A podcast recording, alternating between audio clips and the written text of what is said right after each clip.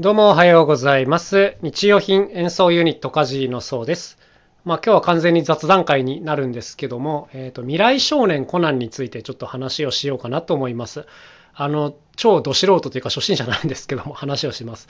あのーまあ子供5歳の娘がいまして、結構 Amazon プライムを見せることが多くてですね、あの、名探偵コナンを好んでよく見るんですよ。すごいあの、何百話も見れるんですけども、で、そういうのを見てて、なんかちょっと飽きてきたみたいで、なんか他にないみたいなことを言われてですね、あ、コナンといえば未来少年コナンを僕は見たことがないなと思っていて、このアニメはですね、もう40年以上前になるのかな？あの、宮崎駿さんが監督、監督、演出かな？された作品っていうのは聞いていて、で、こう、まあ、いわば世に出てきた作品ですよ。だから、ずっと興味はあったんですけど、結構ね、こう、なんだったかな、レンタルビデオ屋かなんかで、レンタルビデオって今言わないか。昔、あの、ちらっと見たんですけども、結構ね、何十話も、26話か、それでもあるんで、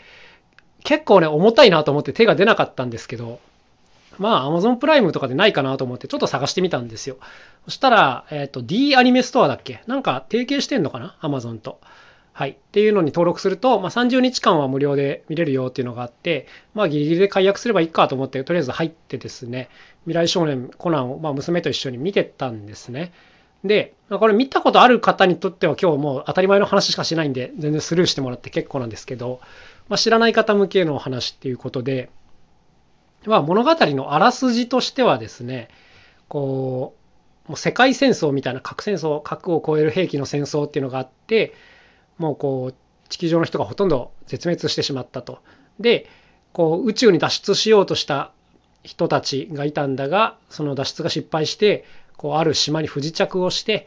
で、まあそこから20年経った世界っていうのが、まあ物語のスタートなんですね。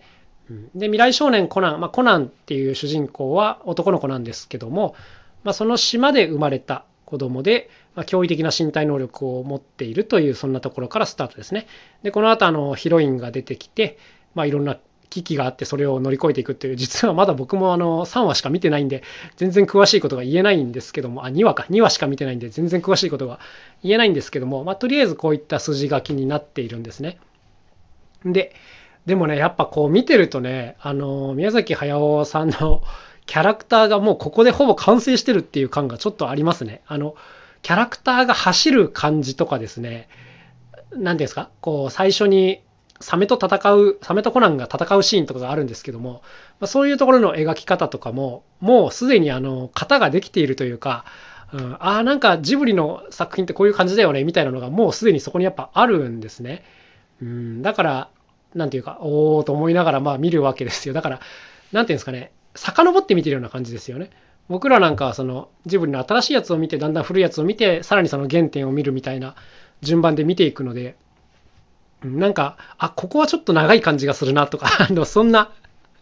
目で見ているシーンもあったりするんですけども、いや、面白いなと思いました。でもやっぱりすでにこの40年前、だから宮崎駿さんが多分まだ30代ぐらいなのかな？の時の作品だと思うんですけども、すでにあのここまでもう型ができているっていうのは本当にあの驚きだなと思いました。そしてあの40年前の作品なんですけども、まあよく動くなっていう感じでね、書き込み枚数が多いなっていう感じです。なんか26話、24話だったかな？だからテレビのこう連載みたいな感じでやってたはずなんですけども、まあそれにしてもよくできてるなという感じですね。まあまだ2話なんで分かんないですよ。今後ゆっくりになる回があるかもしれないし、もっと動くようになるかもしれないんですけども、はい、まあよく作られてるなという感じですね。で、まあ気になってやっぱこういうの調べるわけですよね。えっと、まあウィキペディアとかそれぐらいのレベルではありますけども、バーッと調べると。そうすると、まずあの原作がある。えー残された人々だったかな？確かこういう小説があって、まあ、これをテーマにやっているんですが、まあ、内容は結構大きく変えているという感じでしたね。あのね、ウィキペディア見ると面白いんですけども、あの、この宮崎駿さんのね、あの、このままでは、あの子供たちに見せられないからやらないとかですね、あの、やるなら絶対この人がいるとかね、こういうあの、わがままじゃないですけども、強いオーダーが垣間見れて、あの、すでに面白いですね、この辺で。なんかあの、だって30とかそこそこのはずなんですけども、あ、ここまであの、ガツッとやるやらないをきっちり分ける人だったんだなっていうのが、あの、ウィキペディア見てるだけで伝わってきて、すごいあの、愉快な感じになりますね。はい。まああの、ストーリーとかも結構書いてあるので、まあ、あんまりウィキペディアとか読み込まない方がいいとは思うんですけども、まあ、とりあえずこれ、この時点ですでに面白いっていう感じですね。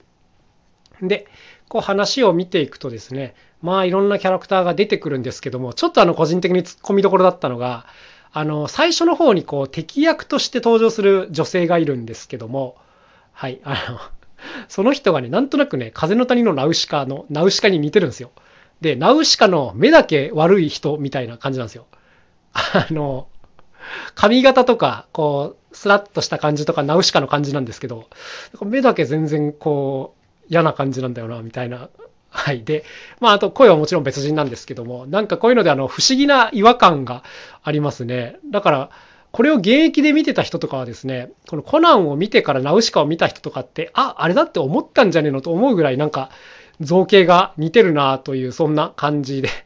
不思議な感じでした。あとはあのヒロインの声がすごくナウシカに似てるんですよ。ヒロインの造形は全然違うんですけども、すごくあの、ナウシカの感じに似てて、で、これあれナウシカと同一人物かなと思って見てみたら、これはね、別の方がやってましたね。ああ、こんな特殊な声なのに似てる人っているんだなっていう感じなんですけども、あの、ああ宮崎監督がこういうのが好きなんだなっていう、まあそういう気もしましたけども、まあ、個人的にはこの敵キャラの女性の造形がすごいあの、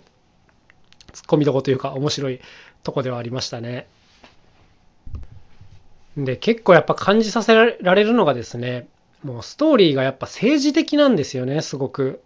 これね、僕は面白い作品の宿命だなと思うんですけども、やっぱ面白い作品ってどこかにこの政治的な話の動きっていうのがすごく出てくるなというふうに思っています。まあ、例えば現代だとあのワンピースとかがそうですよね。あれも最初はこう分かりやすいバトルものだったところからスタートなんですけども、やっぱ話が進むにつれてどんどんこう政治的な内容になってますよね。いろんな思惑があっていろんな力関係があって話が複雑になっていってっていうのがあると思うんですけども、やっぱりこの、何て言うんですか、まあ、後のナウシカとかにもつながるとこだとは思いますが、すごくあの、まあ、こういう言い方は不謹慎ではあるんですけども、政治的な面白さっていうところが、この未来少年コナンにもあるよなとは思いましたね。なんかすごくあの良かった悪かったっていう話ではなくてね、いろんな人のいろんな思惑といろんな行動があるっていう、だからそれゆえにこんなことが起きてしまうっていうね、こういう面白さがあるよなと思いましたね。まあ面白さって言っては何なんですけども、でもやっぱりね、人を引きつける部分だと思うので、うーん、なんかいい作品には必ずと言っていいほどこの政治的な問題っていうのが絡んでくるよなと思いました。これね、僕がね、自分自身がこういったことを考えたり関わったりするのはすごく苦手な性格なので、うーん、自分には欠けてる部分だからよりこう、なんていうんですかね、輝いて見えるのかもしれないですね。うん、なんか僕はあのできるだけみんなで楽しもうよみたいなことをすぐ考えちゃう人間なので、なんかこう、揉め事とか分断とかを割と嫌う方向にある性格なので、そういうのが比較的出にくいものを作る傾向がありますし、あったとしてもあんまり見せない方向で物事を考える性格なんですけども、うん、やっぱでもね、それを、うーん、使える、なんていうんですか、選択肢として使えるっていう方が強いなとは思っているんですよ。だからね、ちょっと難しい言い方ですけども、僕にはないこの政治的なストーリーの動かし方っていうのができる人っていうのはやっぱすごいなと思いました。うん、すいませんね、なんかもやもやもやもや言ってますけども、やっぱなんていうんですか、この絵が綺麗とかよく動くとかっていう、それだけじゃないんですよね。その話の面白さとか、一つ一つのキャラクターの心の動きっていうのは、やっぱね、暗い部分が多かったりするわけですよ。うん、だからこそこう深みが増してくるっていうところがあるんですけどもその暗い部分影の部分見えない駆け引きの部分みたいなこういうのがなんか僕も欲しいなと思わされる、まあ、そんな何て言うんですかね？そんな作品だなと思いました。でまだ2話しか見ていないんですけども。はい。まあ、あと24話、果たして30日のうちに見切れるのか、みたいなところはありますけどね。はい。なんか最近は、あれですね、YouTube とかでもショート映画でしたっけ？ダイジェストにするのがすごい流行ってますよね。で、問題になったりしてますが、例えば人の話とか本とかね、こういうの図解する人も多いですし、まあ、短くまとめるものを見れば簡単に内容はわかるんですけども、今回はちょっとあの時間かけて当然全部見て取り組もうかなと思います。まあ、使い分けかなっていう気もしますけどね。はい。やっぱ、動きとかすごくいいんでね、見てて勉強になりますね。というわけで今日ははい、完全雑談会ですけども、未来少年コナンについてというこんな感じでございました。それでは今日も一日頑張っていきましょう。また明日お会いしましょう。さようなら。カジーノそうでした。